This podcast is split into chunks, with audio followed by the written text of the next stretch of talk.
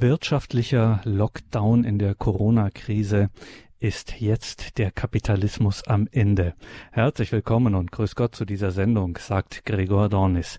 Ja, wir haben uns heute, man hört es, ein heißes Eisen vorgenommen. Das böse Wort im Titel der Sendung Kapitalismus spürt man ja augenblicklich so einen Sound von Krise, von sozialer Ungerechtigkeit, Globalisierung, Klimaziel statt Lobbydeal und so weiter. Eben, wie wir auch öfter sagen, ein Raubtier. Dieser Kapitalismus frisst alles und jeden am Ende auch sich selbst? Fragezeichen. Die Krise einer Pandemie scheint das nur noch zu beschleunigen. Ist der Kapitalismus jetzt am Ende? Das fragen wir in dieser Sendung einen, der das böse Wort Kapitalismus offensiv verwendet und ihm eine positive Deutung verleiht der Philosoph und Ethiker Martin Ronheimer, den wir in Wien am Telefon haben. Grüße Gott nach Wien, Professor Ronheimer. Grüß Gott, Herr Dornis. Liebe Hörerinnen und Hörer, Martin Ronheimer gehört dem Opus Dei an. Er war, wenn ich es richtig sehe, zweieinhalb Jahrzehnte äh, gut zweieinhalb Jahrzehnte Professor an der Päpstlichen Universität Santa Croce in Rom, Professor für Ethik und politische Philosophie. Er ist Gründungspräsident des Austrian Institute of Economics and Social Philosophy. Er lebt auch in Wien, also dieses Institut hat seinen Sitz in Wien. Nach seinen Studien der Geschichte, Philosophie, politischen Wissenschaften und Theologie hat er sich schon früh einen Namen gemacht als Assistent von so illustren Namen wie Hermann Lübbe oder Ottfried Höffe. Viele Publikationen kamen dazu und man muss jetzt auch sagen, in diesem Jahr muss man das auch nochmal eigens sagen, dass er 1983 durch Johannes Paul II. zum Priester geweiht wurde.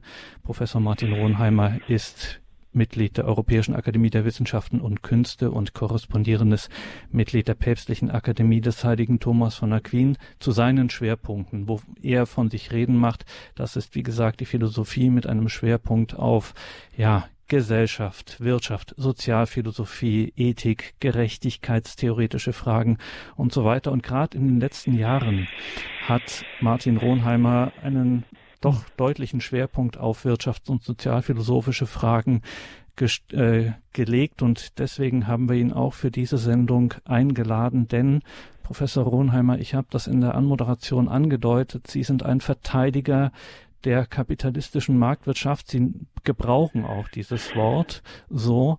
Und jetzt erleben wir in diesen Tagen Negativzahlen noch und nöcher. Alle sind in großer Sorge und man hat tatsächlich den Eindruck, es geht zu Ende mit diesem Wirtschaftssystem. Zumindest ähm, kann es dieser Pandemie und den damit verbundenen Folgen kaum standhalten. Finden Sie denn den Kapitalismus immer noch gut? Ja, ähm, zunächst einmal ganz herzlichen Dank für diese Einladung, dass ich hier sein darf mit Ihnen, dass ich äh, Ihre Fragen beantworten darf und hoffentlich auch viele Fragen aus dem Publikum. Ja, Sie haben es ja eigentlich gesagt, kapitalistische Marktwirtschaft, das gehört ja zusammen, Kapitalismus und Marktwirtschaft, das hat viel zu tun mit Freiheit, mit auch mit Eigentum, mit Privateigentum, Verfügungsrecht über Privateigentum, Verantwortung. Es hat auch sehr viel zu tun mit ähm, der Tatsache, dass der Staat nicht alles kann und auch nicht alles soll. Also eigentlich das Subsidiaritätsprinzip. Das sind eigentlich alles Prinzipien auch der katholischen Soziallehre und der kirchlichen Tradition. Äh, nun, der Kapitalismus ist halt ein, äh, ein Wort, das sehr viele Konnotationen hat, das man auf sehr viele Weise benutzt. Ähm, es ist zum Teil ein Schimpfwort geworden, es ist aber auch ein technischer Ausdruck für die Tatsache, dass Menschen ihr Eigentum statt es für sich zu verwenden und zu konsumieren, investieren und zwar mit der Aussicht, dass sie dadurch einen Gewinn machen werden. Aber dadurch schaffen sie natürlich äh, Arbeit für andere, sie schaffen Neues, sie schaffen Innovation, sie schaffen technischen Fortschritt. Und die Geschichte hat gezeigt, dass durch diese Art des Wirtschaftens, das eben auf, äh, auf Freiheit und auf Eigentum und Verantwortlichkeit beruht, äh, und auch an die eigentlich sehr menschliche, äh, sehr menschliche Antriebe appelliert eben, dass man äh, das Leben verbessern möchte, das eigene Leben und damit dann aber auch das Leben der anderen hat, ist dazu geführt, dass wir heute zu einem enormen Wohlstand gekommen sind. Und ich sehe nun in der Tat diese, diese Folgen der Pandemie, das ist nicht ein, ein Problem des Kapitalismus. Das ist ein Naturereignis, das uns überfallen hat. Das ist ein Virus, das aus China gekommen ist und, und da können wir auch dann noch drüber reden, wenn Sie wollen, aber das hat ja nichts mit dem Wirtschaftssystem zu tun und dem musste man Einhalt gebieten. Das ist wie ein Tsunami oder wie eine, eine andere Art von Naturkatastrophe. Und wenn dann natürlich äh, um ein solches Virus, eben einen solchen Virus Einhalt zu gebieten, die Menschen zu schützen, der Staat Maßnahmen ergreift, wie er das getan hat und ich glaube auch äh, ähm, zu Recht getan hat, vor allem auch weil die Unsicherheit sehr groß war, dann hat das halt zu einem Stillstand der Wirtschaft geführt. Aber die Ursache ist nicht der Kapitalismus gewesen. Im Gegenteil, wir sehen jetzt gerade weil die Wirtschaft zu einem großen Teil stillgestanden ist, woher eigentlich unser ganzer Wohlstand kommt, was es eigentlich bewirkt, dass die Geschäfte voll sind, dass wir Dinge kaufen können, dass wir alles haben können, das wir brauchen. Jetzt, so wir plötzlich gemerkt haben, dass es nicht mehr da ist, nicht mehr zur Verfügung steht, muss man eigentlich sagen, vom Staat bekommen wir das alles nicht. Der Staat, der hat äh, uns keine Lebensmittel beschafft, keine Kleider, keine Schuhe, keine Automobile, keine, was auch immer, äh, auch, äh, auch keine Computer. Äh, nichts kommt vom Staat direkt, sondern es kommt alles aus der Wirtschaft. Und aus welcher Wirtschaft eben aus einer Wirtschaft, die auf Privateigentum beruht, die Marktwirtschaft ist, die kapitalistisch ist, die auf, die eben darauf beruht, dass Menschen Unternehmer eben unter eigener Verantwortung investieren, Pläne machen, äh, neue Produkte entwickeln, innovativ sind und so äh, unser allen Lebensstandard verbessern. Und bevor wir das im Einzelnen durchgehen, um Ihre Position noch einmal gut zu verstehen und auf den Punkt zu bringen, Professor Rohnheimer, Sie sagen, auch wenn natürlich ein Unternehmer zunächst mal unternehmerische Interessen hat, die sind auch zunächst mal privater eigener Natur, ich sage es mal polemisch egoistischer Natur, mhm. nämlich ähm, profitabel zu wirtschaften, ähm, zu wachsen, Vermögen äh, anzureichern und so weiter und so fort. Das führt laut Ihrer Ansicht oder deswegen äh, findet der Philosoph das zunächst mal gut, weil es den Effekt hat, dass andere davon profitieren, dass die Gesellschaft davon profitiert. Ja, schauen Sie, was eigentlich ein Unternehmer macht. Hm, ähm, und auch ein Investor natürlich, ich meine, man muss das, man muss das begrifflich unterscheiden. Der Unternehmer ist derjenige, der, ein, der Ideen hat, der ein Unternehmen führt, der, der produziert. Er kann das mit eigenem Geld machen, mit eigenem Kapital, oder er kann es machen mit Kapital, das er von anderen bekommt, durch Investoren, durch Aktionäre, wenn es eine Aktiengesellschaft ist und so weiter. Und ähm, nun, was machen diese Leute? Die machen eigentlich nichts anderes, als was jemand tut, der sich eine Stelle sucht, weil er seinen Lebensunterhalt verdienen, sich verdienen muss. Also wenn Sie eine, jeder junge Mensch und auch weniger junge Mensch, der eine Ausbildung macht, fragt sich, was gefällt dir, was mache ich gerne, äh, und äh, wie kann ich äh, dann auch dieses Wissen und dieses Können, das ich mir, das ich da jetzt erlerne, so einsetzen, dass ich damit mein Leben finanzieren kann, eine Familie gründen kann und zwar vielleicht auch Kinder haben kann, diese Kinder in eine gute Schule bringen kann, dass ich mir auch mit der Zeit vielleicht mal einen gute, ja, guten Urlaub leisten kann, auch reisen und so weiter und die einen träumen vielleicht von einem, von einem, von einem Schwimmbad äh, zu Hause, die anderen träumen von, von der Möglichkeit, äh, irgendwelche ja, Schiffsreisen zu unternehmen oder was auch immer. Ist jetzt das egoistisch? Hm? Ähm, es ist einfach genau das, was jeder Mensch tut, weil er erstens mal sein Leben äh, sich selber verdienen möchte und zweitens, weil er es verbessern möchte. Nun, ein Unternehmer oder ein Investor, der ist jetzt nicht einer, der irgendwo eine Stelle annimmt, sondern der versucht selber etwas zu tun, etwas Neues zu tun und stellt dafür Menschen ein, er hat also Angestellte, Arbeiter oder was auch immer. Äh, er tut das aber auch mit der Absicht natürlich, sein, sich seinen Lebensunterhalt zu verdienen und vielleicht auch sich sein Leben zu verbessern. Vielleicht möchte er halt reich werden, aber das ist eigentlich nicht sein Ziel. Sein letztes Ziel ist einfach, äh, zunächst einmal, und es gibt so viele Unternehmer und es sind gerade viele kleine und Mittelständler und so weiter, die haben auch eine Familie. Und die, das sind jetzt die, die eigentlich am, jetzt am meisten leiden. Nicht? Das sind diejenigen, die jetzt die, die, die schwierigste Zeit durchmachen. Man hat immer wieder gesprochen von den, ja, wie wichtig es ist, diese Leute, die wir sehen, nicht? Also natürlich staatliche Beamte, die Polizisten, die Verkäufer in den Supermärkten, äh, die, ähm, was auch immer, ähm, die halten jetzt alles am Laufen, aber das ist eigentlich nicht ganz gerecht. Und ich habe mal, ich habe mal einer Verkäuferin im Supermarkt, habe ich, was, was, man da wieder gehen konnte mit der Schutzmaske, habe ich sie gefragt, äh, Ihnen geht's doch eigentlich gut, Sie haben eine sichere Stelle. Und sagte, ja, wir sind, ja, uns geht's eigentlich gut. Das waren nämlich die Privilegierten, die wirklich gelitten haben. Das sind diejenigen, die jetzt äh, ihr Geschäft schließen mussten, die keine Kunden mehr haben, die, die äh, deren Arbeiter äh, entlassen oder in Kurzarbeit geschickt werden mussten. Ähm, die vielen, vielen Unternehmer, von denen uns eben jetzt, äh, die uns eigentlich normalerweise mit Gütern beliefern, die, ähm, die haben jetzt äh, sehr stark gelitten, die haben jetzt Existenznöte und äh, das ist eigentlich, äh, da zeigt sich eigentlich, was, worum es eigentlich geht in der Wirtschaft. Es geht in der Wirtschaft immer darum, dass wir versuchen, unseren Lebensunterhalt zu verdienen. Ob wir das halt tun als Angestellte oder ob wir es tun als, als Unternehmer, die selber versuchen, mit einer unternehmerischen Idee einen Gewinn zu erwirtschaften. Äh, nichts daran ist egoistisch. Sie haben das Wort Egoismus genannt es ist nicht Egoismus, es ist Eigeninteresse. Alle handeln wir aus einem legitimen Eigeninteresse. Das ist das allererste. Man denkt daran sich selbst, dass man selber überlebt, dass man die Familie ernähren kann und dass man auch die, die, das Leben der Familie verbessern kann, vor allem der Kinder äh, und ihnen eben auch eine gute Ausbildung geben kann, eine gute Erziehung und so weiter und so fort. Das ist Eigeninteresse im besten Sinne. Hm?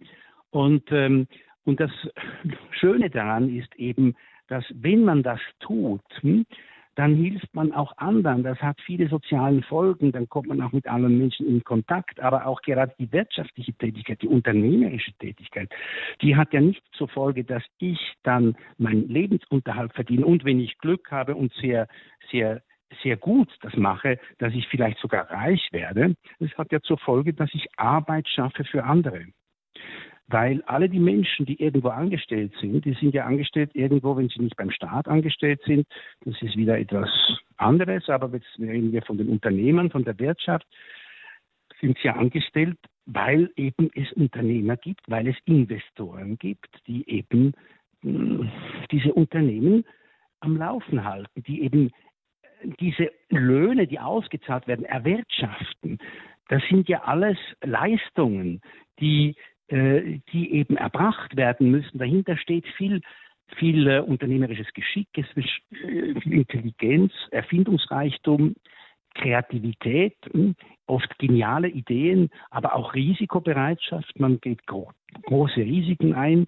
Man weiß nicht, ob man Erfolg haben wird oder nicht. Der Staatsangestellte und auch letztlich die Verkäufer im Supermarkt, ganz besonders jetzt hm, in dieser Zeit, ja, wo das ja eine ganz, also die ganze Lebensmittelbranche, das war ja, das hat ja, äh, das waren ja eigentlich die Profiteure der Krise, wenn man so will. Das ist nicht eine Kritik, aber das ist doch, die, die Privilegierten waren das. Äh, die anderen sind das nicht. Die haben, die haben das volle Risiko. Und äh, das wird gesellschaftlich überhaupt nicht honoriert. Man spricht dann immer von Egoismus und äh, man spricht von, äh, äh, ja, dass das nur ein reines Gewinnstreben ist. Und das ist nicht wahr. Es gibt natürlich überall Menschen, die die Dinge nur aus Gewinn machen.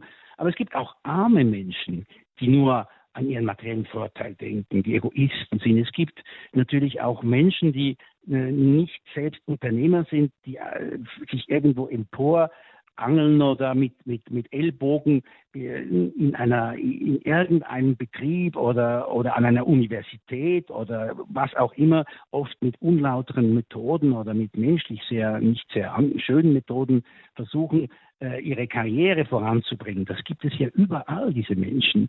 Aber das ist ja kein Argument, dass das, dass diese Art und Weise zu arbeiten und Geld zu verdienen, dass das an sich schlecht ist. Und die Auswirkungen sieht man ja. Die Auswirkungen sind ja gut, denn die Auswirkungen äh, haben uns einen enormen Wohlstand gebracht. Und man muss das ja nur mal vergleichen mit anderen Wirtschaftssystemen. Es gibt ja eigentlich nur eine Alternative.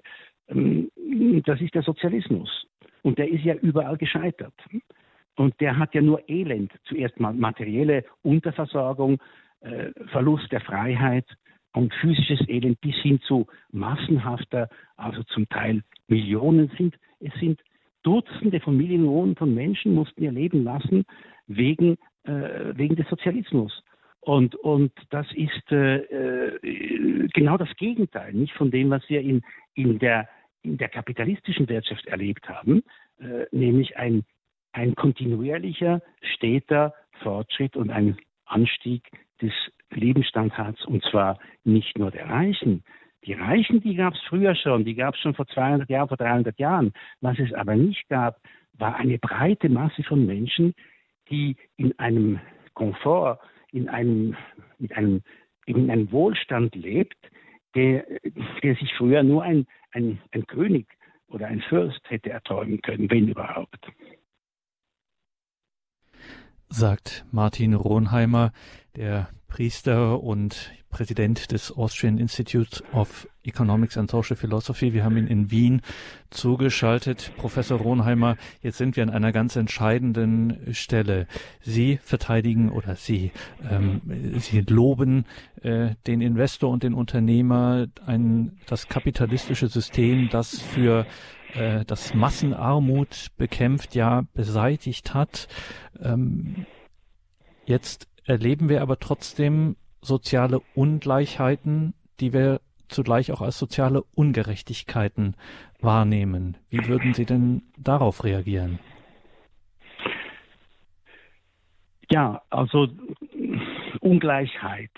Sie haben jetzt gleich den Begriff der Gerechtigkeit noch mit hineingenommen und Sie haben natürlich völlig recht, dass viele Menschen, viele Menschen erfahren Ungleichheit als Ungerechtigkeit.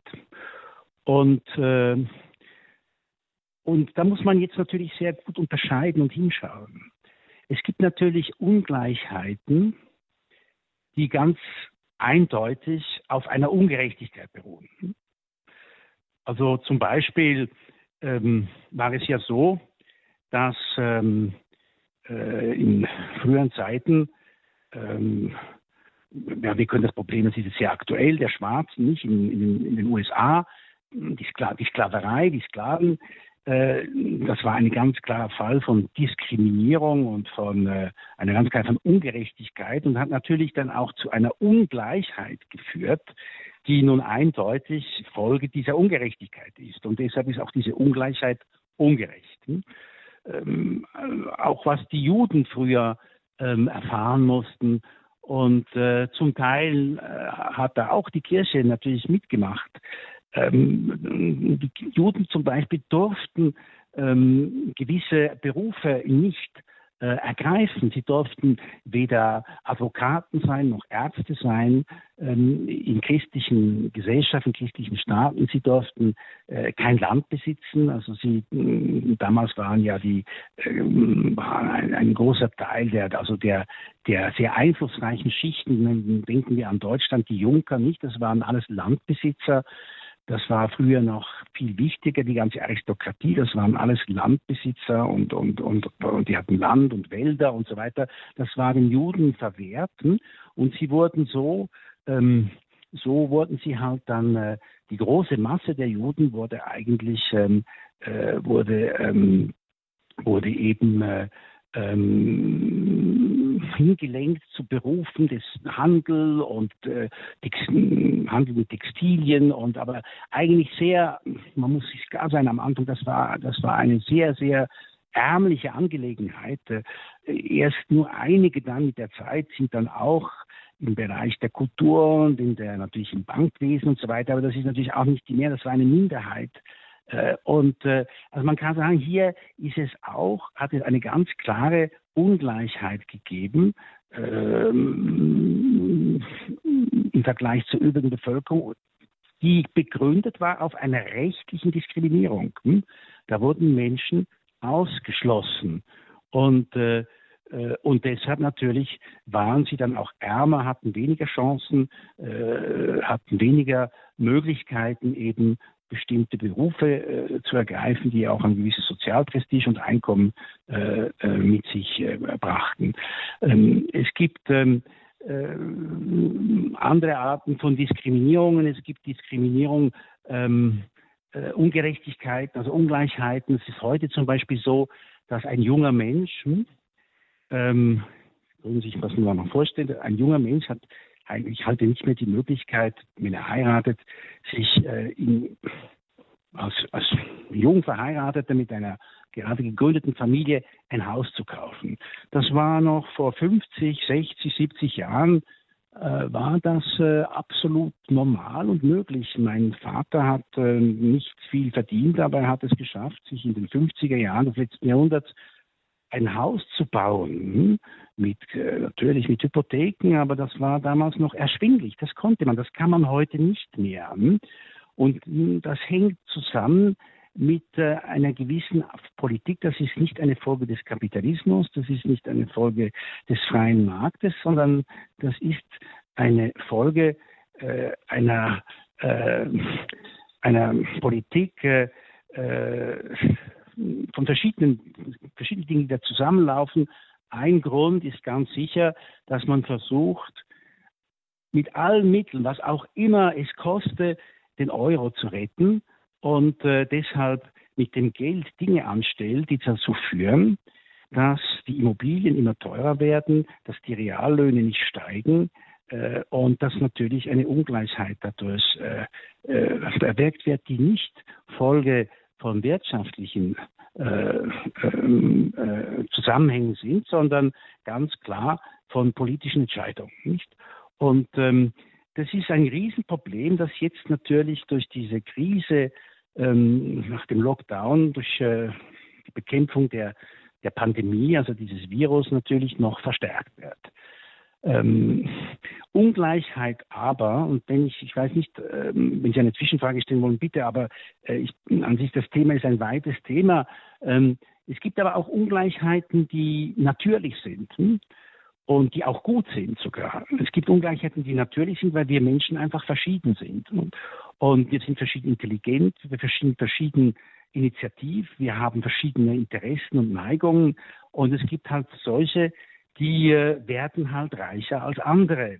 Ähm, aber man muss sich auch klar haben, in einer freien Wirtschaft, hm, und ich meine jetzt, wenn ich sage eine freie Wirtschaft, meine ich eine Marktwirtschaft und eine kapitalistische Marktwirtschaft, können sie nur reich werden, wenn sie auch andere reicher machen. Es geht anders nicht. Denn sie müssen ja verkaufen.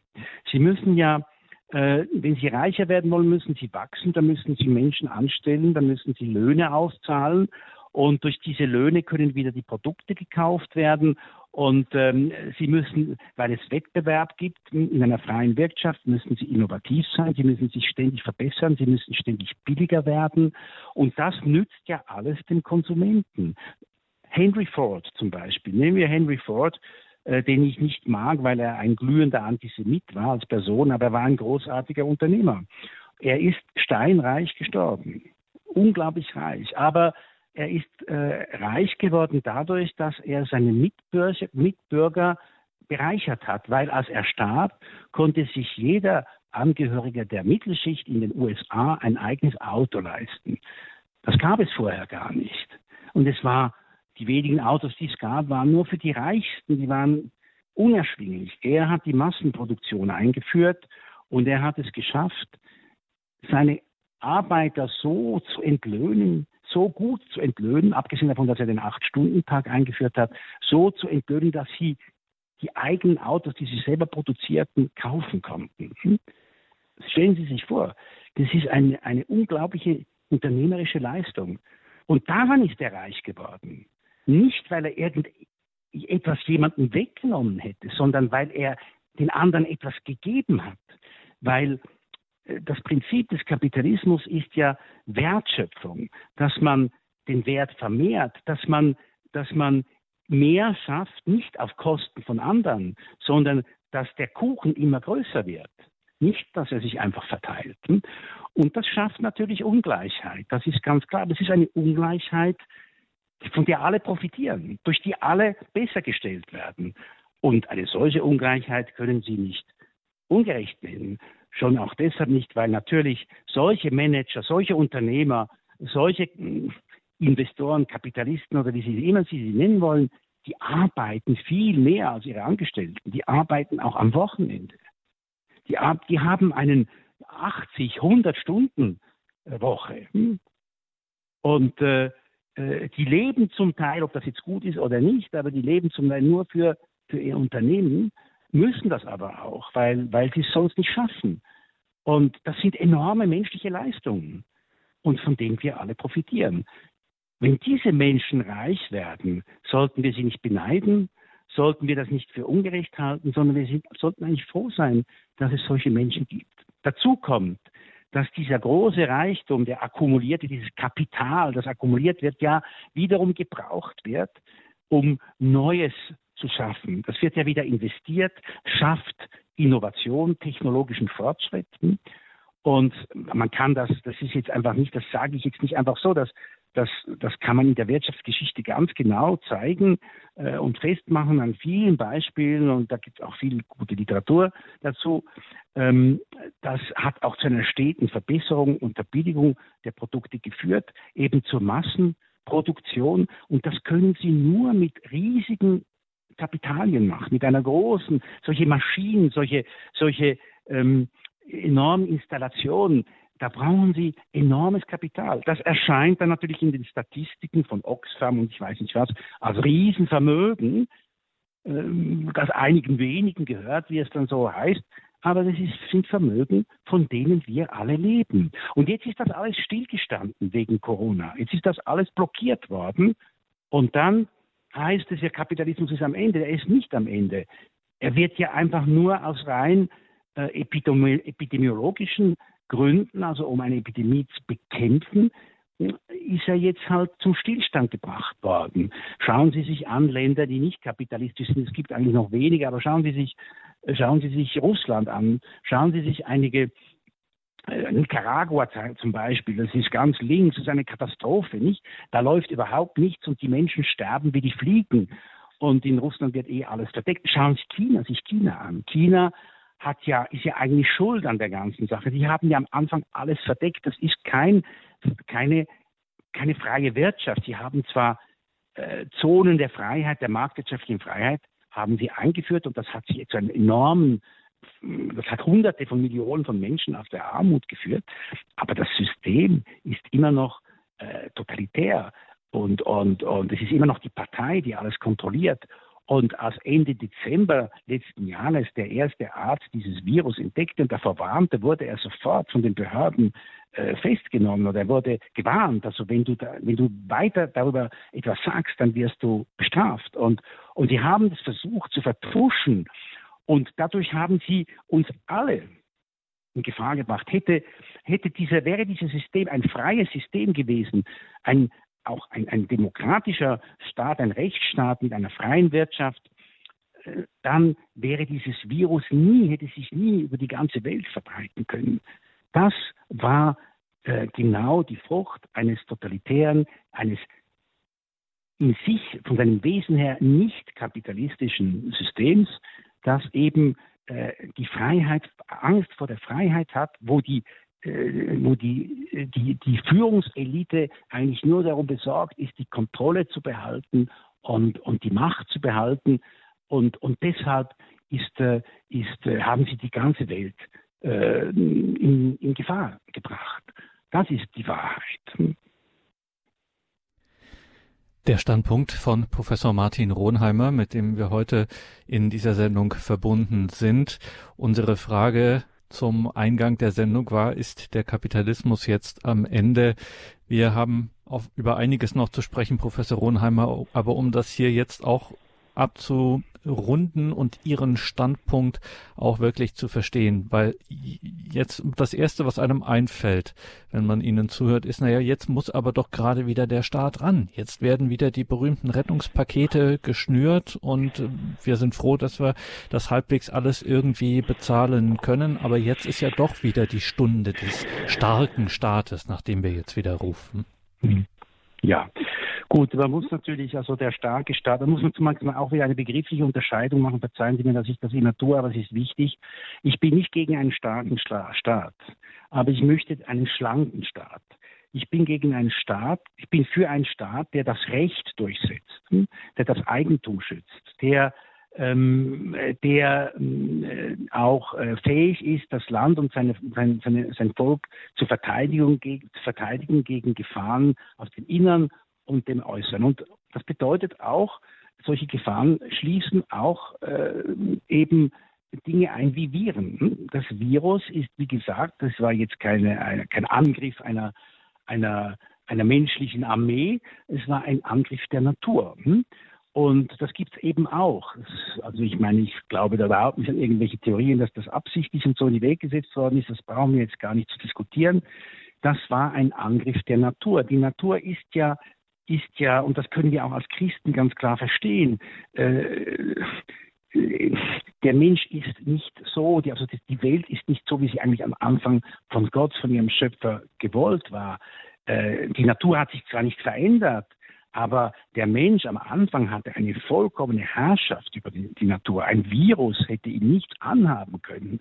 Und äh, diese Herrschaft über die Natur und diese, diese Unversehrbarkeit gegenüber den, gegenüber den Kräften der Natur, äh, die ist ihm abhanden gekommen. Das ist ja eben die Vertreibung aus dem Paradies. Das ist der Fall. Das ist die Folge der Sünde, der, der Ursünde. Das ist jetzt eigentlich eine rein theologische Aussage.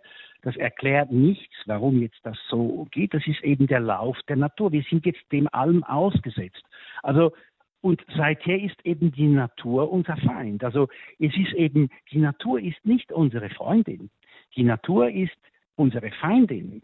Sie ist zwar, äh, es ist ein, ein, ein, ein Doppelverhältnis. Wir sind natürlich auch Teil dieser Natur, aber durch unseren Geist und äh, wir sind dem Ebenbild Gottes gemäß erschaffen, sind wir auch dazu berufen, eben Herr über diese Natur zu sein und sie äh, zu beherrschen und zu bändigen und uns nutzbar zu machen.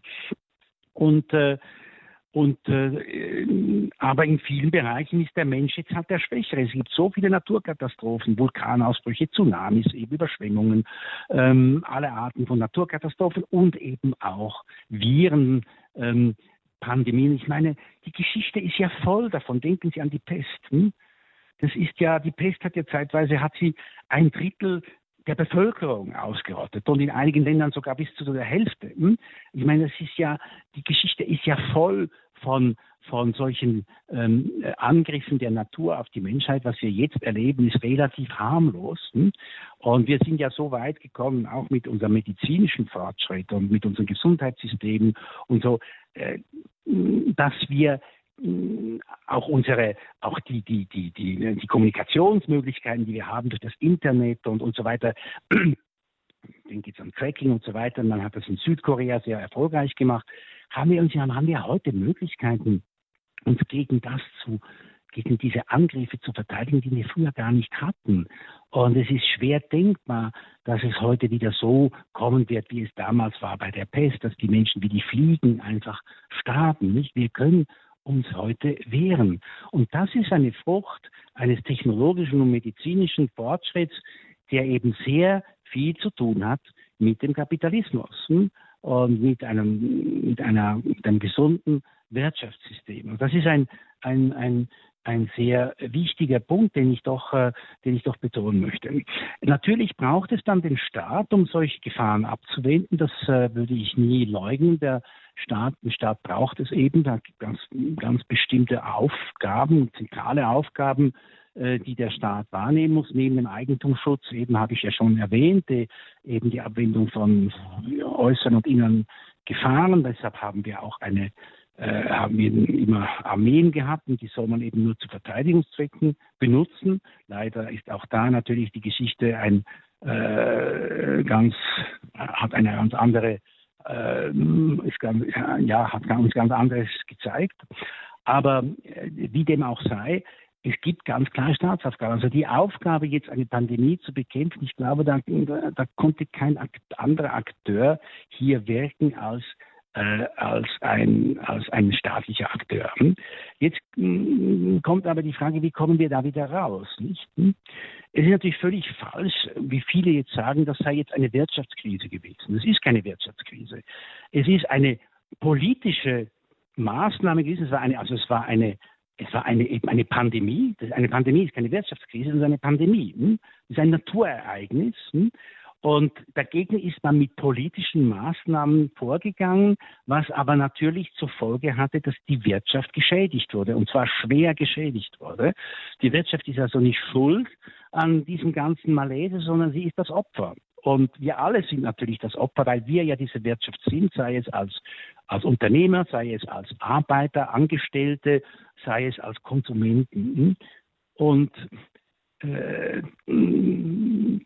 das ist jetzt das Problem, wie kommen wir da wieder raus? Äh, und das meine erste Antwort ist, wir kommen wieder raus, nicht durch den Staat, sondern dadurch, dass wir der Wirtschaft wieder die Möglichkeit geben, ihre eigene Dynamik zu entwickeln. Dazu braucht es wohl Hilfen des Staates. Es hat jetzt Hilfen gebraucht, um, äh, also wenn Sie den Leuten den, äh, die Luft abdrehen sozusagen, dann müssen Sie irgendwo Sauerstoff zuführen, sonst stirbt der Patient. Und ähm, äh, das hat man auch gemacht, eben mit Überbrückungshilfen, mit äh, Kurzarbeitshilfen und so weiter. In den USA gibt es keine Kurzarbeit, da hat man die Leute entlassen, aber der Staat hat ihnen dann, das wissen viele nicht, hat ihnen dann aber äh, Geld gegeben. Wir haben also alle diese Arbeitslosen, die jetzt also wegen der Pandemie arbeitslos geworden sind, die haben alle Geld bekommen, um, um, um, um überleben zu können. Und äh, also irgendwie, äh, wenn der Staat ihnen sagt, du darfst nicht mehr arbeiten, dann muss er mir auch das Geld geben, damit ich überleben kann. Das ist ja ganz klar. Hm?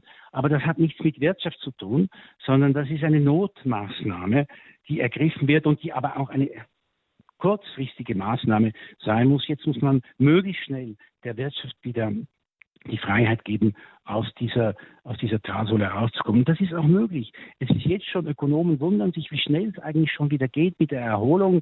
Ähm, in den, gerade in den Ländern, die eine sehr freie Wirtschaft haben, äh, geht das sehr schnell. Auch in den USA ist schon eine Dynamik wieder da. Es kommen wieder, die Arbeitslosigkeit ist schon wieder stark zurückgegangen, konnte man gerade in diesen Tagen lesen.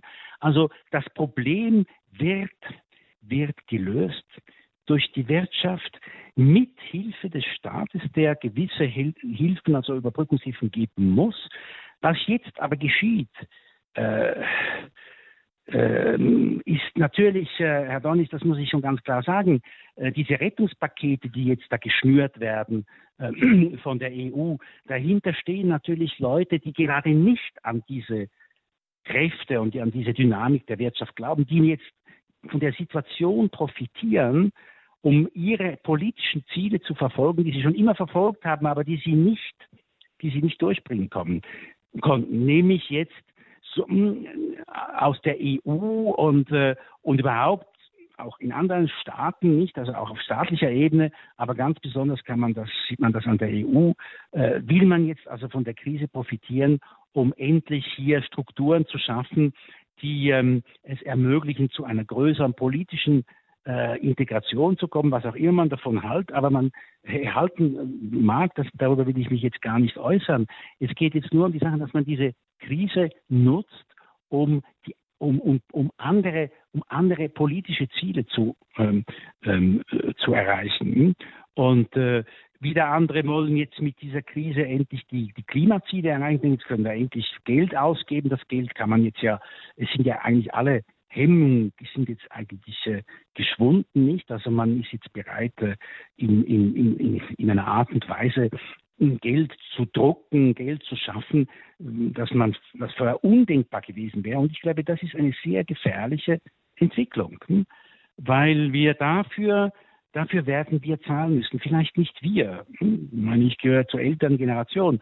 Aber äh, die Jüngeren, die nachfolgende Generation, die werden dafür zahlen müssen. Das ist ganz klar. Die werden dadurch ärmer sein, weil jetzt viele Politiker diese äh, diese Krise nutzen, zum Teil um sich selber zu profilieren, um ihre politische Agenda durchzuführen. Ähm, es ist auch klar, dass wir vor der Krise, der Corona-Krise, nicht eine gesunde Wirtschaftsstruktur hatten. Wir hatten ja schon, ich habe das schon erwähnt, mit den niedrigen Zinsen haben wir ja äh, dazu beigetragen, dass eine ganze Menge von, und ich rede von einer sehr großen Menge von, von Unternehmen, die eigentlich schon längst hätten bankrott sein müssen, dass die weiter am Leben erhalten wurden, weil die Zinsen so gering sind und natürlich dann die Refinanzierungskosten sind auch so gering, da müssen sie gar nicht mehr sehr produktiv sein, äh, um überleben zu können. Und das ist nicht gesund. Und die Gefahr besteht jetzt, dass neben den sehr guten, natürlich, denen man auch helfen soll, jetzt halt andere, die, ähm, die eigentlich jetzt das gar nicht verdienen, die eigentlich schon längst äh, hätten ausscheiden sollen, und zwar äh, wäre das ein Gewinn für die gesamte Gesellschaft, weil das dazu führt, dass diese Ressourcen nachher produktiver eingesetzt werden können, äh, dass die jetzt äh, mit staatlichen Krediten oder sogar Subventionen ähm, gehalten werden. Dass Länder wie Italien, auch Spanien, die einen riesigen äh, ähm, Reformbedarf haben, dass die jetzt weiterhin durchgefüttert werden mit Subventionen und diese Reformen nicht tun, nicht machen. Äh, und das geht alles langfristig auf Kosten des Wohlstands. Das werden äh, die kommenden Generationen bezahlen müssen. Und äh, bezahlen nicht nur finanziell, sondern eben auch mit einem tieferen Wohlstand. Es wird auch zu großer Unzufriedenheit führen, zu sozialen Polarisierung es ist vor allem nicht gut für die, für die Ärmsten, die ja profitieren davon, dass eben, dass eben äh, große Kapitalien eingesetzt werden, um wieder neue, um immer wieder neue Technologien und, und, äh, und, und Produktionsmöglichkeiten äh, zu, äh, zu generieren. Äh, so war es in der Geschichte. Ähm, und das ist auch als, als Christ ist das ein Anliegen von mir, denn ich denke, äh, ich bin überzeugt, dass das eben gut ist für alle und gerade für die Ärmsten. Sind, die Reichen brauchen den Kapitalismus nicht. Die Armen brauchen den Kapitalismus. Die profitieren davon. Die Reichen sind eh schon reich. Ob ich zwei, drei oder zehn Autos habe und noch ein Flugzeug dazu und wie viele Willen ich habe, das ist alles, das ist Peanuts. Aber ob arme Leute Arbeit haben, ob sie einen Kühlschrank, eine Waschmaschine haben, äh, äh, ein eigenes Dach über dem Kopf, mobil sind, äh, Kommunikationsmöglichkeiten haben, Zugang zu Bildung haben und alle diese Dinge. Das, das ist die Leistung äh, äh der, des Kapitalismus. Das hat der, eine kapitalistische Wirtschaft äh, eben möglich gemacht. Und ich glaube, das muss man, das kann man historisch, kann man das wirklich nachweisen. Ich kann Ihnen ein sehr schönes Buch empfehlen ähm, äh, von dem Frankfurter äh, Historiker, Wirtschaftshistoriker Werner Plumpe, P-L-U-M-P-E, P-E, Plumpe, Werner Plumpe, das kalte Herz, Geschichte des Kapitalismus.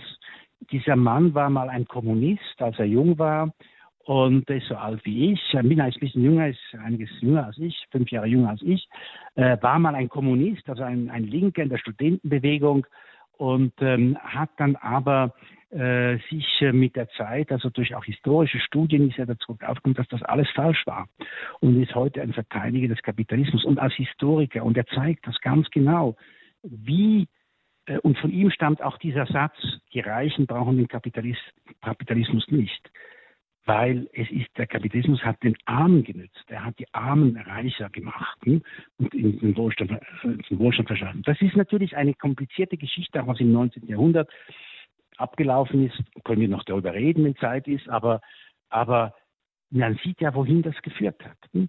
Äh, zu was, in was für einer Gesellschaft wir leben und wie die Menschen früher gelebt haben. Im Elend, in Seuchen und Hungersnöten und, und jeder Bevölkerungsschub hat wieder zu einer Verarmung geführt das hat sich alles geändert. Der Standpunkt von Professor Martin Rohnheimer, unser Gast in der heutigen Sendung. Wir sprechen über ganz grundlegende Fragen unserer Gesellschaft, ausgehend von der provozierenden Frage, ist der Kapitalismus am Ende? Fragezeichen, liebe Hörerinnen und Hörer. Wir machen jetzt eine kleine Musikpause Und während dieser Musikpause haben Sie dann Gelegenheit, hier auch sich in der Sendung einzubringen unter der 089 517 008 008. Das ist unsere Hörernummer 089 517 008 008. Johann Schnellbach in der Regie in München nimmt Ihren Anruf entgegen und wir schalten Sie dann hier in die Sendung. Lassen sich die Gelegenheit nicht entgehen. 089 517 008 008. Gleich geht es hier weiter mit dem Standpunkt und Professor Martin Ronheimer.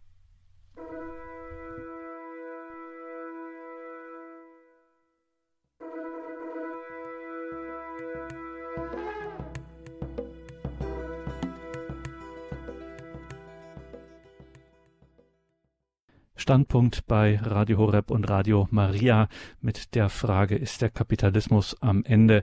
Eine Frage, die man sich angesichts dieser Ereignisse, der Ereignisse unserer Zeit, unserer Tage immer mal wieder fragt. Wir haben jemanden hier für die Sendung gewinnen können. Professor Martin Ronheimer, Präsident des Austrian Institute of Economics and Social Philosophy. Er ist ein Philosoph, ein, so ja, ein Sozialphilosoph, Wirtschaftsethiker. Da hat er gerade in den vergangenen Jahren viel dazu publiziert, sich äh, da noch mehr ins Gespräch gebracht und er verteidigt dass die kapitalistische Marktwirtschaft, er ist ein Freund des Unternehmertums und sagt nicht, die Reichen brauchen den Kapitalismus, sondern die Armen. Der Kapitalismus hat dafür gesorgt, dass wir Wohlstand haben, dass wir zum Beispiel auch in diesen Tagen so einer Krise eben begegnen können, wie wir es gerade tun, dass wir keine Massenarmut haben, kein Massensterben etc. Das ist ein, äh, das ist die Folge des Unternehmertums, der Arbeitsproduktivität etc. 089 517 008 008.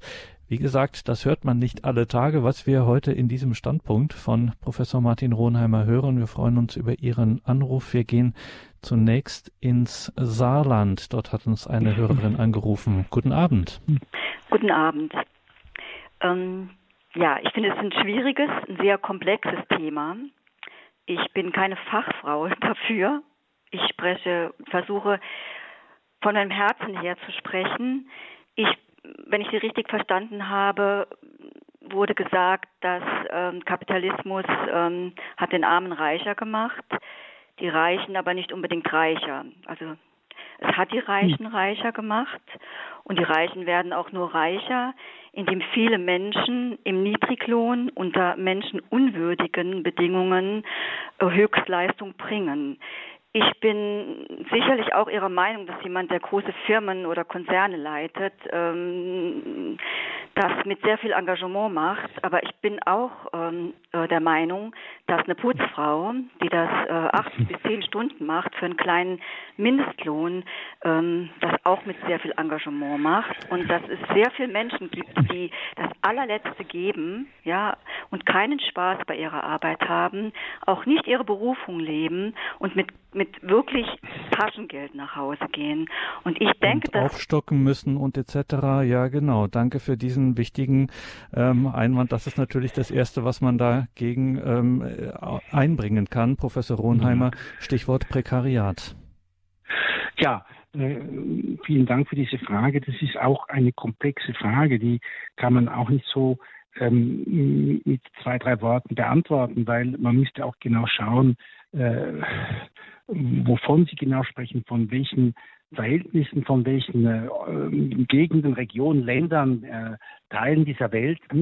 Ähm, ähm, es ist ganz klar und ich glaube, das ist hat ein großer Anwalt, ein großer Befürworter des Kapitalismus, Ludwig von Wieses hat das, hat das, äh, hat das einmal gesagt, das äh, genau dieses Beispiel genannt. Natürlich, ähm, viele meinen Beamte oder Professoren oder Politiker, die seien besonders wichtige Leute oder auch Manager und, und ich weiß nicht was. Aber man muss auch sehen, die Putzfrauen. Er hat genau von der Putzfrau gesprochen.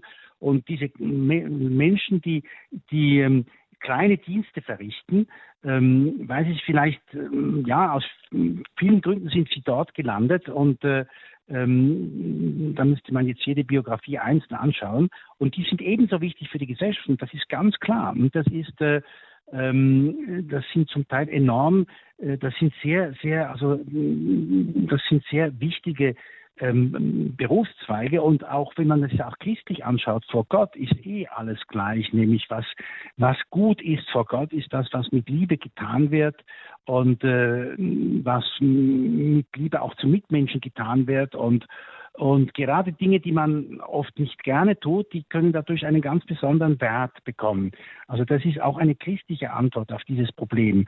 Aber es ist natürlich ganz klar, dass es da auch Ungerechtigkeiten gibt und äh, äh die sind aber ähm, nicht so einfach zu entschlüsseln, wo der Grund ist, ich habe ja schon etwas genannt. Es gibt natürlich, ähm, also zuerst ich muss mal was Positives sagen. Ich meine, Sie müssen mal auch schauen auf Menschen, die in diesen äh, Berufszweigen leben, also die in ganz einfachen Verhältnissen sind, äh, die wenig verdienen, die, die ähm, ähm, relativ unqualifiziert sind, auch beruflich, also keine große Ausbildung haben und ähm, die aber dennoch in einem, mit einem Komfort leben, äh, der undenkbar war vor also wenn Sie, äh, wenn Sie das vergleichen, das Leben einer solchen Putzfrau hm, mit, ähm, mit dem Leben äh, eines äh, Multimillionärs äh, oder nehmen wir mal irgendeinen Warren, Buffett oder Bill Gates oder, oder diese Leute, diese großen Leute, nicht die, äh, die wir kennen, diese erfolgreichen Unternehmer. Natürlich leben die viel besser, aber die haben einen Kühlschrank, aber das hat die Putzfrau auch zu Hause. Die haben eine Waschmaschine, das hat die Putzfrau auch zu Hause. Die hat fließendes Wasser, die hat Heizung. Sie hat vielleicht, vielleicht, wahrscheinlich hat sie kein Auto, aber dann hat sie gute öffentliche, einen guten öffentlichen Verkehr. Sie hat, äh, sie hat, ähm, sie hat ärztliche Betreuung, sie hat ähm, Versicherung und, und so weiter und so fort. Sie hat eigentlich alles, was so die grundlegenden, den grundlegenden Lebenskomfort ausmacht, hat sie auch. Und das ist neu, das hat es nie in der Geschichte gegeben zuvor. Hm? Äh, fließendes Wasser hat es vor 200, 300 Jahren auch nicht gegeben, aber man konnte sich Diener, Diener leisten, eine Dienerschaft, die einem das Wasser gebracht hat. Das konnten aber nur die Reichen.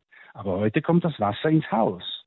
Und das ist eine direkte, das kann man genau zeigen, das hat im 19. Jahrhundert ist das, äh, ist das entstanden, äh, dass man eben äh, die Häuser mit fließendem Wasser bedienen. Das ist natürlich nicht von heute auf morgen gegangen. Das ist ein Prozess, der auch Jahrzehnte sich entwickelt hat. In den großen Städten kam das zuerst, im Land kam das viel später.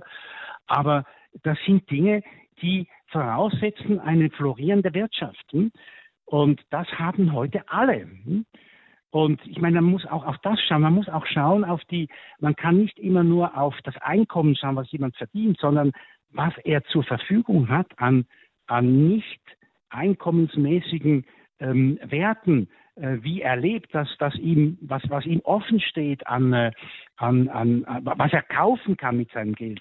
Das ist heute ganz anders als als was es früher war. Hm? Früher konnten sich, die, konnten sich die meisten Dinge nicht kaufen, weil sie gar noch nicht erfunden waren, gar noch nicht existierten, weil sie nicht produziert wurden.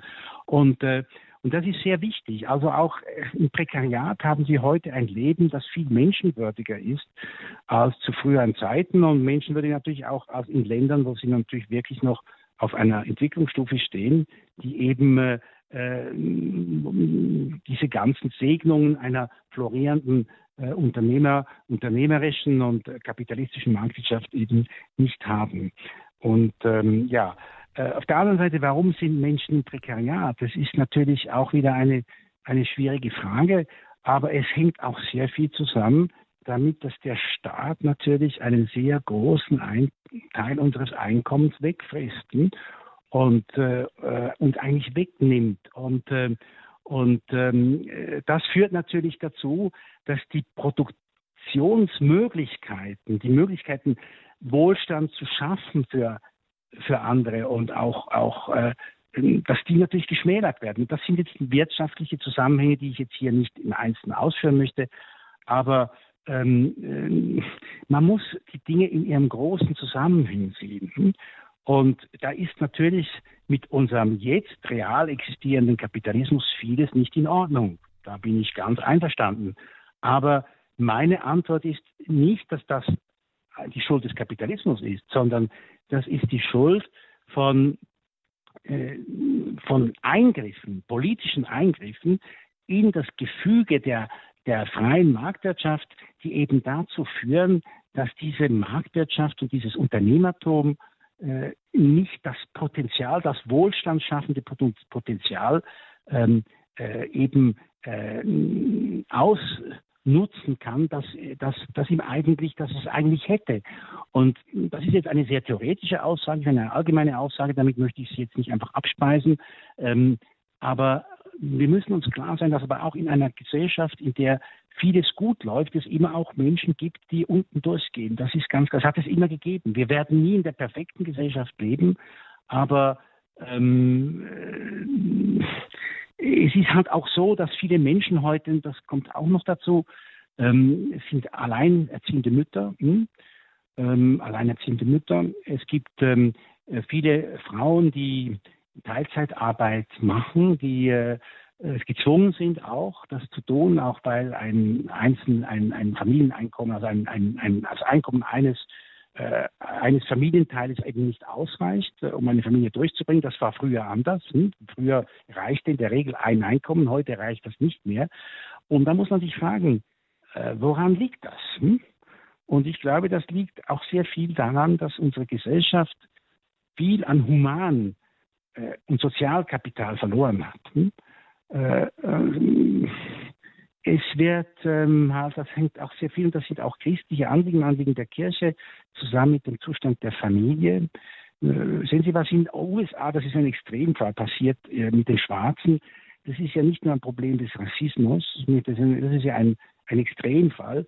Es gibt es natürlich und das ist ganz schlimm und das ist furchtbar und es gibt immer noch viel Rassismus, übrigens auch hier in Europa, auch, äh, auch in Deutschland, auch in der Schweiz, auch in Österreich gibt es Rassismus und äh, es zeigt sich anders oft und äh, es verdeckter. Ähm, aber in den USA denken Sie von zehn, äh, zehn schwarzen, jungen Menschen sind sieben außerhalb einer ehelichen Beziehung geboren, sind unehelich, haben keinen Vater, sind ohne Vater aufgewachsen. Und das hängt auch wiederum viel zusammen damit, äh, dass der Staat Sozialprogramme, die von links kamen, eben Müttern Geld gegeben haben, die ähm, für jedes Kind alleinstehend Müttern Geld gegeben haben. Man wollte damit ihnen helfen, hat aber das Gegenteil bewirkt. Man hat nämlich bewirkt, dass die Frauen mehr dass also alleinstehende Frauen mehr Kinder auf die Welt gesetzt haben, um Geld zu bekommen vom Staat. Hm? Und das ist jetzt kein Witz, das ist keine Verleumdung, das ist eine empirisch nachgewiesene Tatsache. Das trifft nicht auf alle zu. Aber Tatsache ist, dass heute von zehn Schwarzen sieben unehelich sind hm? und äh, ohne Vater aufwachsen. Mit all mit all den Konsequenzen, das mit sich führt, Bildungsferne, Hang zur Kriminalität und so weiter und so fort. Das ist, äh, äh, da, das ist jetzt ein Extremfall, aber wir haben auch diese Tendenz nicht, dass die, äh, dass die Kinder nicht mehr in normalen, stabilen Familienverhältnissen aufwachsen. Und das führt wiederum auch, das hat wirtschaftliche Konsequenzen. Das hat Konsequenzen dafür, dass Menschen auch äh, in ihren Bildungsmöglichkeiten äh, stark eingeschränkt sind, dass Menschen äh, in ihren äh, Möglichkeiten, ihr Potenzial, ihr menschliches Potenzial auszuschöpfen, stark eingeschränkt sind. Das hat alles nichts mit Kapitalismus zu tun. Da sind die Gründe sind viel vielfältiger und die liegen auf einer ganz anderen Ebene, die auch ein sehr großes Anliegen natürlich für die Kirche sind. Und darüber muss man auch sprechen. Also ich habe jetzt vielleicht sehr viele verschiedene Aspekte genannt, aber das alles muss man äh, zusammen denken und, und, und es ist, äh, wie gesagt, eine sehr komplexe Frage, die Sie gestellt haben. Und ich bin dankbar, dass Sie sie gestellt haben. Und äh, äh, ja, aber ich möchte jetzt nicht noch mehr sagen, sonst äh, gibt es keine das Zeit mehr für andere Fragen. Ja. Sonst ist keine Zeit mehr für andere Fragen. Ich darf trotzdem nochmal, bevor, danke für Ihre Geduld, liebe Hörer in der Leitung, ähm, ich darf trotzdem schon nochmal sagen, Professor Ronheimer, es ist schon sehr ungewohnt, ähm, Ihr Standpunkt, Ihre, das hört man so äh, nicht oft. Müsste man noch länger darüber diskutieren. Ähm, jetzt mal unabhängig von den Beispielen, die Sie gebracht haben. Das wird sicherlich auch viele irritiert haben. Das müssten Sie jetzt auch noch länger ausführen. Wahrscheinlich. Dafür haben wir jetzt hier nicht die Gelegenheit. Aber ähm, nochmal, um das auch nochmal klarzustellen, Sie sind kein Ökonom von Haus aus, sondern Sie sind Philosoph. Das heißt, Sie machen sich hier aus einer philosophischen Perspektive Gedanken über gesellschaftliches und, dam und damit zusammenhängt eben wirtschaftliches äh, Leben. Ja, das ist richtig, aber ja, darf ich nur ganz kurz sagen, aber man natürlich. eine Philosophie, die natürlich, die sich natürlich an, an den Tatsachen orientieren muss, nicht? Sonst wird mhm. sie äh, weltfremd. Hm? Mhm. Gehen wir weiter zum Herrn Güsken nach Köln. Guten Abend. Ja, guten Abend.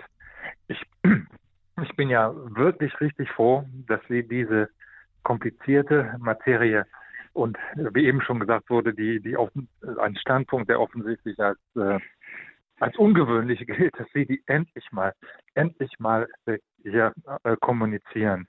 Ich meine, wenn Sie Philosoph sind, ich kenne jetzt von Markus Krall zum Beispiel als Ökonom, hat ja auch genau die gleiche Thematik und kommt genau zu den gleichen Schlüssen. Ja, dass, dass der Sozialismus über die gleichgeschalteten Staatsmedien den Leuten das Blaue vom Himmel verspricht, aber immer die Hölle liefert.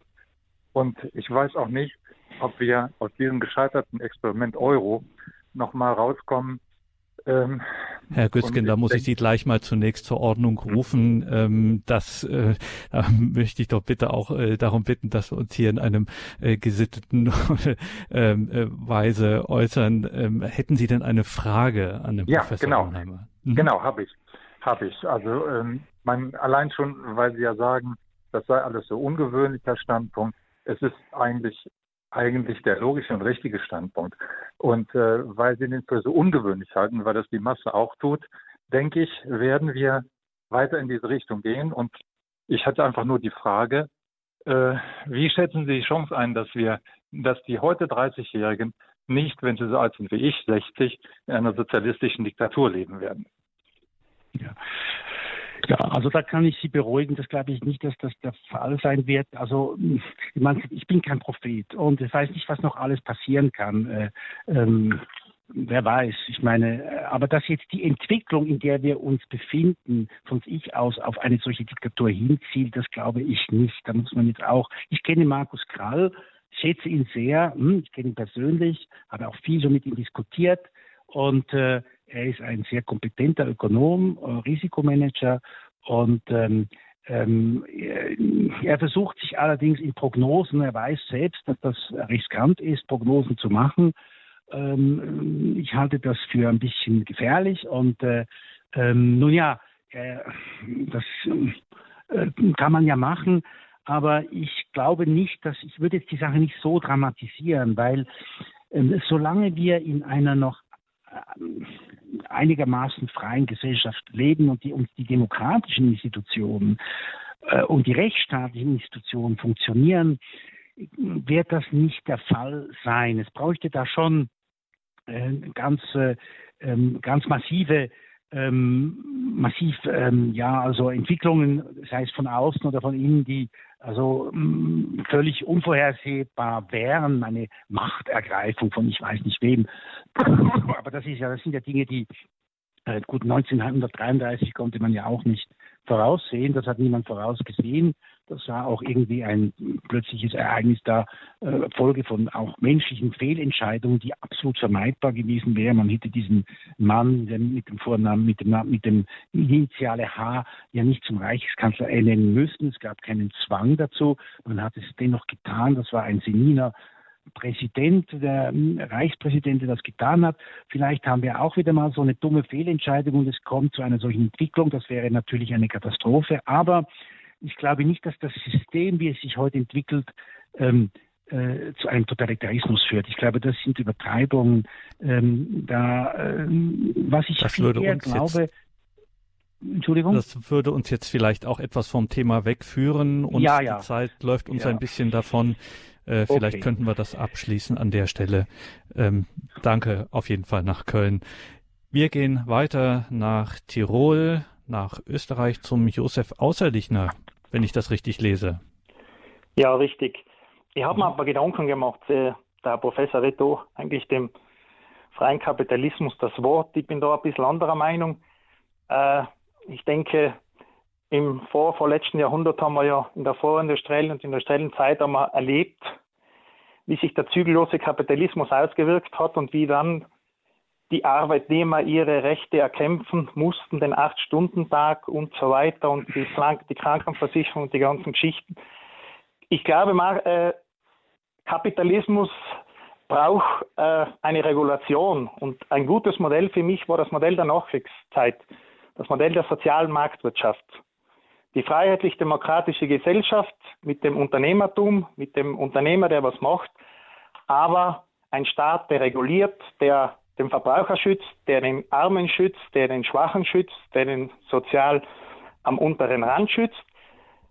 Der Herr Regen und die Frau Setscher sind dann hergegangen und haben gesagt, der Markt regelt alles, wir beginnen zu deregulieren. Wir haben dereguliert, wir haben globalisiert. Wir kennen die Ergebnisse. Mhm. Wunderbar, am, danke. Am, am, am, Anteil des Bruttoinlandsproduktes und des Ertrages, der erwirtschaftet wird, erhält die arbeitende Bevölkerung immer weniger, die Bevölkerung des Kapitals erhält immer mehr und äh, ein paar Reiche besitzen fast die ganze Welt. Ja. Danke, Herr Außerdichner. Also danke für Ihre Frage. Ich muss ja. jetzt kurz hineingehen, damit ja. der Professor Ronheimer auch Gelegenheit ja. hat, auf diesen okay. wesentlichen Einwand zu antworten. Gut, es ist, ja, Sie haben jetzt uns eine Geschichte erzählt, ein Narrativ, das natürlich bekannt ist, ähm, dass ähm, ähm, aber so ähm, nicht stimmt. Ich würde dann schon widersprechen in wesentlichen Punkten. Ich habe ja schon erwähnt, nehmen Sie nur dieses Beispiel, Sie hätten sich den Acht-Stunden-Tag erkämpft, die Arbeiter. Das stimmt nicht. Henry Ford hat den Acht-Stunden-Tag eingeführt aus freien Stücken. Da gab es noch keine Gewerkschaften in den USA. Hm? Und äh, er hat den Acht-Stunden-Tag eingeführt, weil er sich das leisten konnte, weil er so produktiv war und weil er wusste, dass man natürlich mit der Fließbandarbeit konnte man auch nicht länger als acht Stunden arbeiten. Und dann hat er halt dreimal acht Stunden Schichten gemacht. Und äh, das war die Geburt des Acht-Stunden-Tags. Und vieles, was Sie nennen, an, an, natürlich haben die Gewerkschaften Druck gemacht, aber Sie müssen sich klar sein, die Gewerkschaften, es gibt das sehr auch sehr interessante Zusammenhänge in den USA. Es sind immer die Gewerkschaften gewesen, die am besten organisiert waren. In England zum Beispiel äh, um die Jahrhundertwende waren es die Gewerkschaften der Schiffsindustrie. Das waren die bestorganisierten und die haben natürlich viele für ihre Arbeiter vieles herausgeholt, aber auf Kosten der anderen Arbeiter. Das ist eben wichtig. Die anderen Arbeiter, die Zulieferer, die weniger qualifiziert und weniger organisiert waren, den Zulieferbetrieben, die, bei denen sind dann die Löhne entsprechend gesunken, weil sie können ja das Geld nicht einfach so vom Himmel herbeizaubern. Sie müssen das erwirtschaften. Und alle sozialen Fortschritte, auch alle alle Errungenschaften des Sozialstaates, gegen den ich bis zu einem gewissen Punkt auch gar nichts habe, auch nicht gegen soziale Marktwirtschaft, was auch immer man darunter versteht, sind, die müssen letztlich erwirtschaftet werden. Die, die müssen, man muss sich das ja leisten können. Sie müssen ja die Steuer, das Steuersubstrat haben, um auch dann den Armen zu helfen. Wer, woher kommt das? Wenn Sie das einfach, dieses Geld einfach drucken, dann entwertet es sich einfach und dann ist es weniger wert und dann hat niemand etwas davon. Also Sie müssen das erwirtschaften. Und das ist eben, was man übersieht. Man sieht natürlich diese Arbeitskämpfe, man sieht alle diese, was man, will, aber möglich wurde wurden die, wurde der nicht, es ging ja, begann ja nicht mit dem 8-Stunden-Tag, es begann mit dem 16-Stunden-Tag und dann der 12-Stunden-Tag. Das war die erste Errungenschaft. Äh, die, das Verschwinden der Kinderarbeit, das muss sich eine Gesellschaft erstmal leisten können wirtschaftlich leisten können. Das konnten wir eben nur dank der Entwicklung der Wirtschaft. Und dann konnten dann mit der Zeit auch diese Verbesserungen finanziert werden. Das ist ein ganz wesentlicher Punkt und das vergessen wir. Und Sie sprechen natürlich auch von den großen Vermögen der wenigen. Ich habe das auch schon erwähnt. Äh, diese Vermögen, das ist ja nicht ein, ein Vermögen über dass man jetzt so einfach verfügt und dass diese, äh, diese, dass diese Menschen jetzt da also konsumieren und ausgeben, das ist ja zu einem großen Teil Betriebsvermögen. Das sind Aktien, äh, äh, das sind ähm, äh, Kapitalien, äh, die eben ermöglichen, äh, dass man wirtschaften kann, dass Löhne ausbezahlt werden können, dass Forschung betrieben wird, dass, dass die Produktivität gesteigert werden kann, äh, dass im Ganzen dann eben der Wohlstand wächst. Und äh, das ist eben eine reine Propaganda von Oxfam, damit sie mehr Spenden bekommen, diese Zahlen, die da in denen wir auf den Leim gehen. Und das ist völlig falsch. Abgesehen davon, dass diese Zahlen zum Teil gar nicht stimmen, die sind sehr schief, weil sie nämlich äh, äh weil sie auch nicht einberechnen, dass diese Menschen, die so Riesenvermögen haben, die haben auch Riesenschulden. Die haben alle auch Riesenschulden, die haben ja alle auch Kredite aufgenommen und die haben große Schulden auch und das wird überhaupt nicht mit einberechnet. Die haben große Risiken auch und diese Leute sind oft heute reich und morgen sind sie plötzlich nicht mehr reich. Hm? Zum Beispiel, es gibt, man hat eine, es gibt eine, auch eine Untersuchung über diese Top äh, 1% in den USA. Und äh, es ist einfach so, dass äh, das ist eine sehr volatile Gruppe. Das sind ja nicht immer die gleichen. Wir denken, das seien immer die gleichen. Es gibt einige wenige, die immer oben sind, aber das sind ganz wenige. Aber die meisten sind eine Zeit lang oben und dann kommen neue. Und äh, gemäß dieser Statistik war es so, dass im Laufe seines Lebens jeder achte Amerikaner einmal zu diesem Top 1% gehört. Stellen Sie sich mal vor, das ist eine riesige, ein riesiger Austausch, da gibt es eine riesige ähm, Volatilität eben. Äh, es ist nicht so, wir reden immer von den Reichen, das ist eine statistische Größe. Wir reden auch von den Armen, die untersten 10 Prozent, aber das sind nicht immer die gleichen Leute. Zu diesen Armen gehören meistens die jungen Leute, die noch kein Einkommen, die noch kein Vermögen haben oder ein geringes Einkommen, die noch nicht geerbt, die noch nicht geerbt haben und die sind, die sind alle ganz unten. Das war, das war ich auch, obwohl ich aus, Vermögen, aus einer vermögenden Familie komme. Ich war ohne Einkommen und ohne Vermögen, da war ich ganz unten in der Statistik. Hm? Bin ja immer noch natürlich, weil ich Priester geworden bin, okay. Aber das ist jetzt ein anderer Grund. Hm? Und als Professor hat man, habe ich da also kaum etwas verdient hm, in Rom. Und ähm, aber jedenfalls, äh, das ist jetzt nicht der Punkt. Aber was ich sagen möchte, ver ver verwechseln Sie nicht die Statistik mit Menschen. Äh, es sind immer wieder andere Menschen. Die Menschen wandern während ihres Lebens in den Statistiken hinauf und hinab. Hm? Und äh, natürlich gibt es immer das Top 1%, aber das sind nicht immer die gleichen Menschen. Und das ist ein Riesenunterschied. Und die Gerechtigkeit, glaube ich, einer Gesellschaft misst sich auch daran, ob es hier eben Bewegungen nach unten und oben gibt. Diejenigen, die Erfolg haben, die sollen rauf können. Und die sind auch eine Wohltat für die Gesellschaft. Diejenigen, die keinen Erfolg haben, die, ihr, die ihre auch ihr Vermögen halt schlecht verwalten oder verprassen, die eben auch äh, unternehmerisch Misserfolg haben, aus welchem Grund auch immer, die sollen dann halt wieder runter. Hm? Das ist gut für die ganze Gesellschaft. Und so muss es sein sagt der bekennende katholische Liberale Martin Ronheimer, der hier in dieser Standpunktsendung unser Gast ist. Jetzt müssen wir noch schnell zum Herrn Duray gehen. In Essen Er wartet schon 25 Minuten und jetzt ist er auf Sendung. Guten Abend nach Essen. Schönen guten Abend. Ich wollte sagen, ich finde das sowieso sehr gut mit dieser ganzen Sendung, auch über den ganzen, über den Kapitalismus. Und ich muss ehrlich sagen, man sollte mal eine vergleichbare Lebensordnung finden, die uns so gut absichert, auch in allen möglichen anderen Lebenssituationen, wie es momentan ist. Ich muss sagen, ich stehe jeden Morgen früh auf und denke immer, man kann glücklich sein, in so einem System zu leben, was so viele äh, extreme Situationen auch abfedert, wie jetzt zum Beispiel auch den Coronavirus oder auch andere Dinge. Und ich finde, die Dankbarkeit, die steht da auch ganz gut an. Und ich glaube auch, dass man Menschen, die ähm, auch ärmer sind, dass man denen einmal auch helfen kann und es kommt auch auf den eigenen Standpunkt an, wie man mit Menschen umgeht. Und dadurch kann man natürlich auch die eigene Gesellschaftsform, die wir haben, auch ganz gut rüberbringen an die Menschen.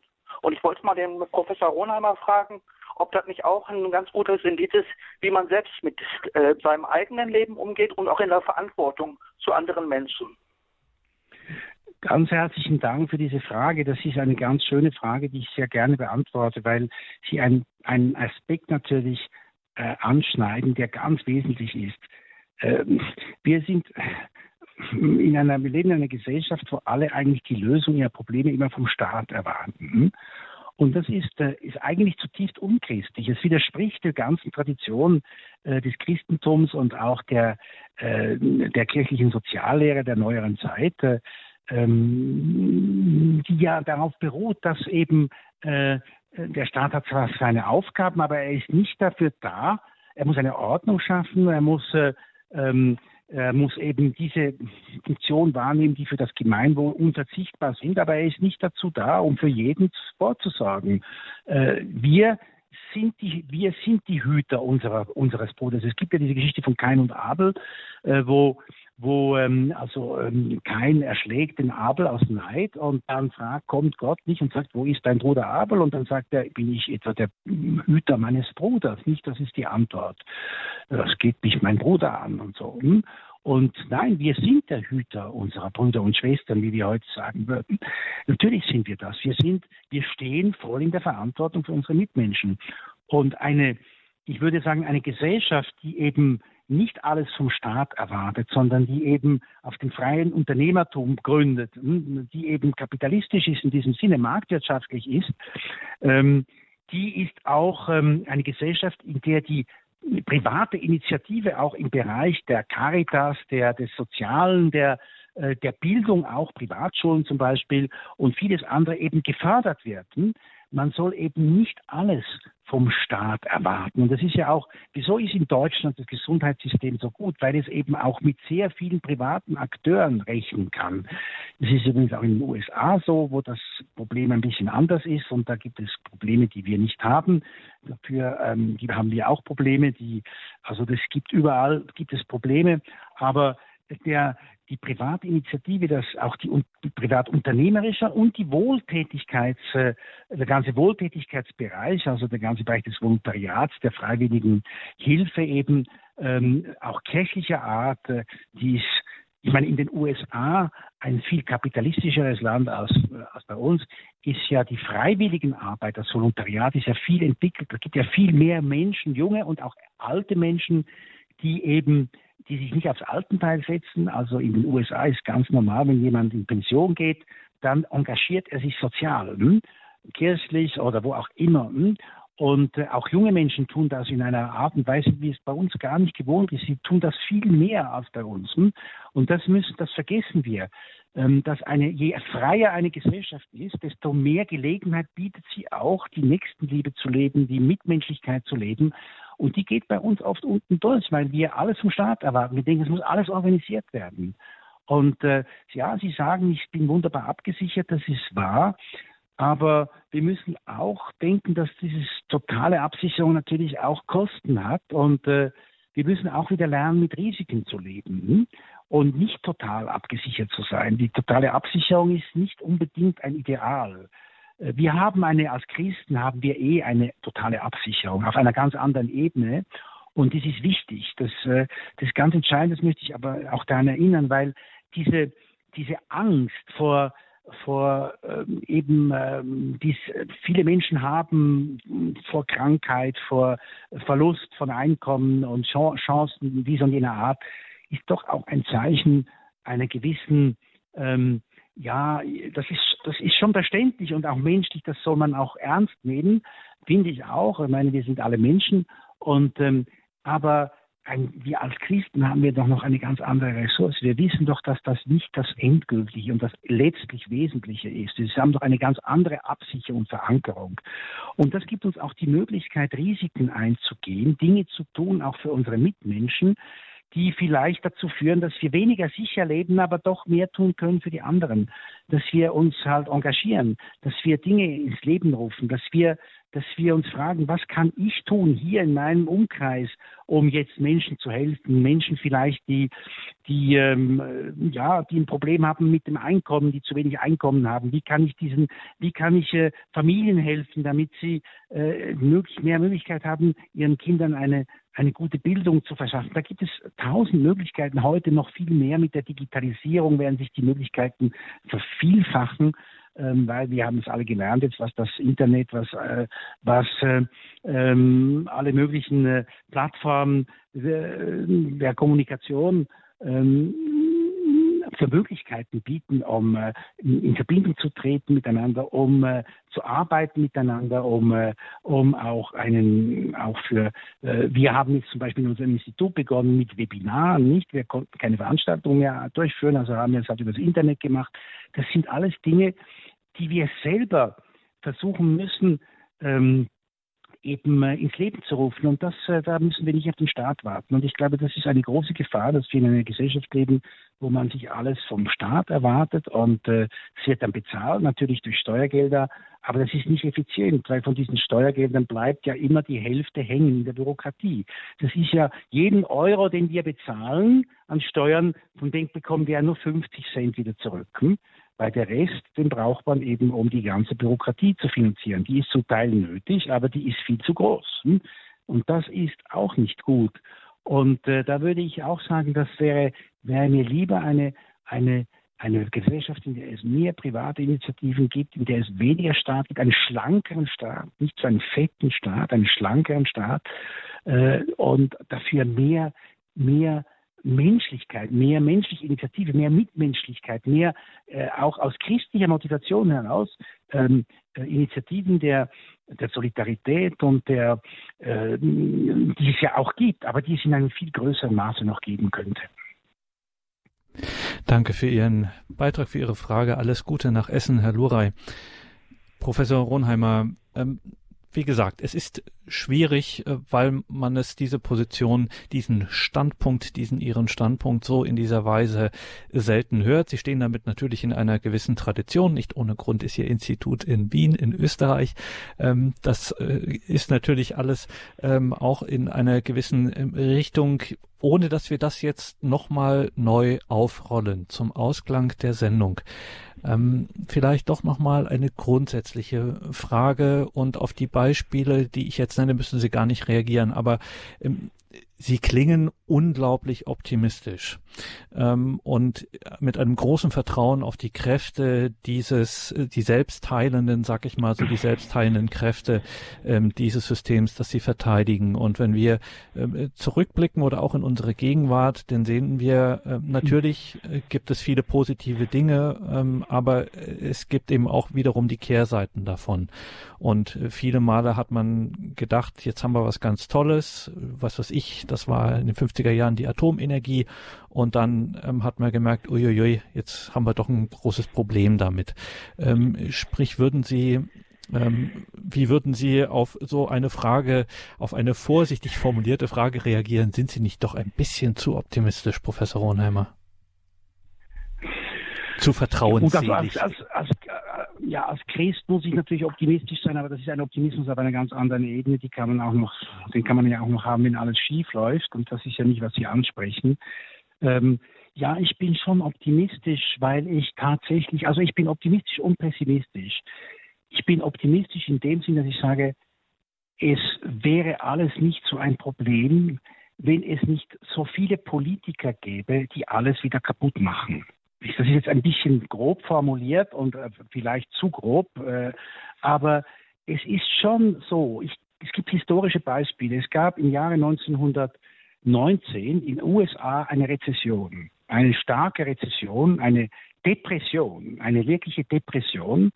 Und die Regierung hatte sich entschlossen, nichts zu machen, nichts einzugreifen. Nach neun Monaten war die Rezession vorbei. 1929 gab es einen Crash hm? und sofort hat die Regierung, nicht erst Roosevelt, sondern schon Hoover, beschlossen, wir müssen handeln, wir müssen unbedingt das und das und das und man hat viele Dinge getan. Roosevelt hat dann noch mehr, hat diese Maßnahmen noch vergrößert. Und was haben sie bewirkt?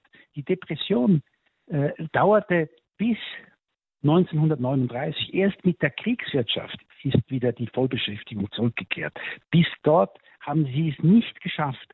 Sie haben mit ihren Maßnahmen, das ist meine Überzeugung und das ist eine äh, begründete Überzeugung aufgrund meiner, meinen Studien, ähm, äh, und das ist auch die Ansicht vieler Autoren, andere haben eine andere Ansicht, hat die Politik diese Rezession diese Depression zu einer großen Depression gemacht. Das war eine, nicht eine Folge der wirtschaftlichen Entwicklung, sondern der Politik.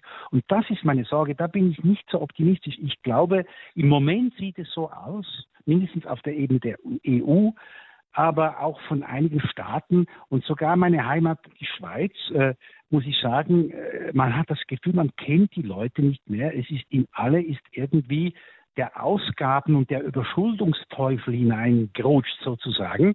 Ähm, man hat das Gefühl, die sind alle von der Droge Gelddrucken jetzt plötzlich angesteckt Und man stockt auf und auf und diese Budgets, diese, äh, und ich glaube, man wird damit eine, wenn das wirklich so durchgezogen wird, wird man damit einen immensen Schaden anrichten. Da bin ich sehr pessimistisch. Hm? Also mein Optimismus ist, ich glaube, äh, ich bin überzeugt, dass ich würde es nicht Selbstheilungskräfte der Welt, das ist ein Ausdruck, der eigentlich, den eher, der eher ver, benutzt wird von den Gegnern der Marktwirtschaft. Aber der Markt ist ein System, das voller Unvollkommenheiten ist, weil alles Menschliche voller Unvollkommenheiten ist, aber ein System, eine Ordnung der Freiheit und die Kräfte der Freiheit eben sind es, die auch diese Probleme, die immer wieder kommen, lösen. Das ist die Marktwirtschaft. Wenn aber das zentral von oben her gemacht werden soll von Politikern, die ja auch ihre eigenen Interessen verfolgen, ihre eigenen Ambitionen und wiedergewählt werden wollen und, und ihre Prestige und, und dass da alles noch hineinkommt, dann kann das eigentlich nur schiefgehen. Und es gibt so viele Beispiele in der Geschichte, dass das schiefgegangen ist. Und da bin ich nicht so optimistisch. Also ähm, da hoffe ich nur, dass es genügend Kräfte gibt, auch in der Öffentlichkeit. Und das ist ja auch der Grund, warum ich ein solches Institut gegründet habe, äh, die dem entgegenwirken und die es schaffen. Also das natürlich, ich habe da nicht keinen großen Einfluss, aber andere äh, gescheitere und wichtigere Leute, äh, dass sie die Öffentlichkeit davon überzeugen, dass eben die Politik nicht die Lösung ist, sondern auch, die braucht es, aber auch eine Gefahr ist. Und dass das Problem nicht die Wirtschaft ist, nicht der Kapitalismus, sondern dort liegt eigentlich die Lösung. Das ist mein, meine optimistische Position. Ob es aber so weit kommen wird, da bin ich nicht so optimistisch sagt Professor Martin Ronheimer. Er ist Priester, er ist Philosoph. Derzeit ist er Präsident des Austrian Institute of uh, Economics and um, Social Philosophy. Und dort, liebe Hörerinnen und Hörer, an diesem Institut kann man auch, können junge Menschen äh, das auch in einer besonderen Academy, bei der Austrian Academy äh, lernen, sich mit diesen Positionen vertraut machen. Wie das geht und was es da für Möglichkeiten auch in diesem Jahr gibt im September bis zum Ende des Monats kann man sich noch anmelden. Das erfahren Sie in den Details zu dieser Sendung auf horeb.org horeb.org Dort finden Sie einen Link zu dieser Austrian Academy 2020 am am Institut von Martin Ronheimer, der hier heute unser Gast war. Liebe Hörerinnen und Hörer, das kann man natürlich alles nachhören auf einer CD, ganz klassisch und natürlich in unserer Mediathek auf horeb.org oder in der Radio Horeb App können Sie dann morgen im Laufe des Tages diese Sendung nachhören online und mobil Horeb.org beziehungsweise in der Radio Horeb App. Sollten Sie die noch nicht auf Ihrem Smartphone haben, dann wird es allerhöchste Zeit, dass Sie sich die besorgen, die Radio Horeb App. Leben mit Gott überall, wo man Empfang hat, kann man das dann ganz einfach, nicht nur der Livestream, sondern eben vor allem auch unsere Angebote in der Mediathek, unsere Podcasts in der Radio Horeb App. Danke an Johann Schnellbach in der Regie. Er begleitet Sie nun weiter durch das Programm. Um 21.40 Uhr folgt hier die Komplett. Dann ist es Primetime. Wir beten das Nachtgebet der Kirche.